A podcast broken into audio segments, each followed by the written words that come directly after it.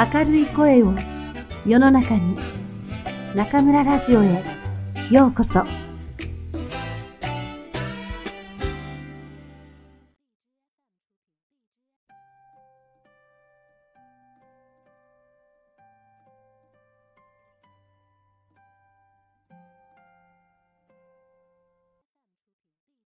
あなたにありがとう。松浦弥太郎。第一章。人とつながるということ。始まりはいつも自分から。決めつけない。〇〇さんはこんな感じの人。こういうタイプはきっと〇〇をする。おおよそこんな評判は聞き流した方がいいのです。偏見を持たないこと。固定観念を捨てること、自分の頭をできる限り柔軟にしておかないと、様々な人と自由に付き合うことはできません。決めつけると肩に力が入ります。こちらの力みが相手にも伝わり警戒されます。そうしたら最悪です。心を開けないし、開いてももらえない。こんな出会いは何とも悲しすぎるのではないでしょうか。相手を最初からこんな人と決めつけるとは、最初から小さな箱の中でがんじがらめになった人間関係を作っているようなものです。知識は自分の力になりますが、変に賢くなりすぎると感じる力が失われてしまいます。性別、年齢、職業、趣味、ファッション、住んでいる場所、結婚しているかいないか、働いているかいないか、子供がいるかいないか、それだけで相手のタイプなんて決められるものでしょうか。あなたと違うタイプだからといって考え方が違うとは限りません。同じグループに属していても気が合うとは限りません。また、過去にある職業の人と付き合って不愉快な思いをしていたとしても、その職業の人全員が同じ振る舞いをするなんて決めつけてもいいものでしょうか。人間をカテゴライズする情報や知恵なんていらない。僕はそう思っています。相手を見て自分が感じたことだけを信じよう。僕はそう決めています。その人の評判をあらかじめ気にするなどもってのほか。噂や人に聞いた話もできれば忘れてしまった方がいいでしょう。私の友人の A さんが嫌な人だよと言っていたから今日会った B さんはきっと嫌な人だ。これは果たして真実でしょうか人と人との交わりは複雑なタペストリーみたいなものであるところは折り糸の加減で暗い糸でもあるところはとするほど綺麗な瑠璃色だったりします。A さんは大事な友人だし、嘘をついていないかもしれません。A さんにとって B さんは嫌な人かもしれません。それでも、あなたにとっても B さんが嫌な人とは限りません。あなたは A さんとも仲良くしているけれど、同時に A さんとは気の合わない B さんとも仲良くできる。人間関係は時々ちぐはぐに見える模様を描きます。だからこそ面白いのかもしれません。逆に最初からこの人はきっと素敵な人だと決めつけることも避けた方がいいでしょう。勝手な思い込みと期待でハードルを高く上げるのは相手に対して失礼ですし、自分の気持ちの押し付けにもなります。自分の気持ちはオープンであっても相手が自分に対して偏見を持っている。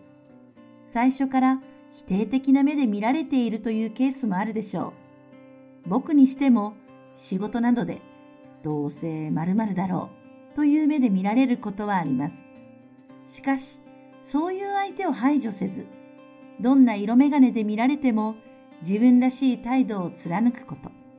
それが人とつながる最良の道だと思います。少なくともそうしなければ仕事の責任は果たせません。仕事でも地域の集まりでもいちいち自分と気が合わない人を排除していたら何一つ成し遂げられはしないでしょう。だからこそ、せめて自分だけは人を選ぶのをやめてはどうでしょうか。この人とは仲良くなる。この人とは距離を取ろう。こんな風にカテゴライズして人を選ぶのではなく、自分がいつも選ばれる側に回るのです。付き合いたいと選ばれる人になるために、自分から心を開く。一緒に何かをやりたいと選ばれる存在になるために、自分を高める努力を続ける。こう決めたら、おそらく偏見の材料を仕入れる暇はなくなってしまうはずです。人間をカテゴライズする知恵なんていりません。もしあなたが色眼鏡で見られても過剰に反応せず自分らしい態度を貫きましょう。支配しない。釘を刺すという言葉があります。くれぐれもと念を押すことを意味する言葉ですが、これはほとんど余計な一言だと感じています。待ち合わせに遅れたことがある人に対して遅れないように。忘れ物が多い相手に対して絶対に忘れないで。多くのケースで釘を刺す側は無意識に相手をコントロールしようとしています。遅れることがないように相手をコントロールする。忘れ物をしないように相手をコントロールする。正当なように見えて人を支配したい気持ちが隠れている。それが釘を刺す言葉の恐ろしさです。その証拠に釘を刺された相手はあまりいい気持ちがしません。釘を刺す言葉は相手の弱点や短所を指摘することが多いものです。いくら遠回しに笑いながら言っても言われた方はチクッと痛みを感じているでしょう。言葉の暴力までいかなくても言葉でつねるような行為。いくら小さくても一旦チクッと感じた相手はあなたから距離を取ります。一旦距離を取ったら元の近さに戻ることは難しいものです。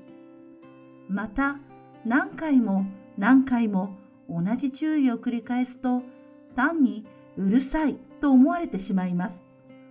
相手のためを思って言っていたとしても、それは全く伝わりません。そうは言っても、同じ間違いをしないように言ってあげてるんですよ。こんな反論が返ってくるかもしれませんが、果たして釘を刺したくらいで弱点や癖が治るものでしょうか。普段の愛情不足で気持ちが伝わらなくなっているから、相手は遅れてきたり忘れたりするのです。愛が足りないところにちくりと傷つける振る舞いをしたら逆効果そのものだと僕は思います。釘を刺すに限らず、口出しとは相手を支配しようとする態度であり、くれぐれも慎まなければなりません。もしあなたが車を運転しているとして、助手席の友人がこと細かに指示したらどうでしょう。あ、次は右で、その先の信号を直進ね。信号の気持ち手前で減速して。そうそう。今はもうちょっとスピード出してくれる？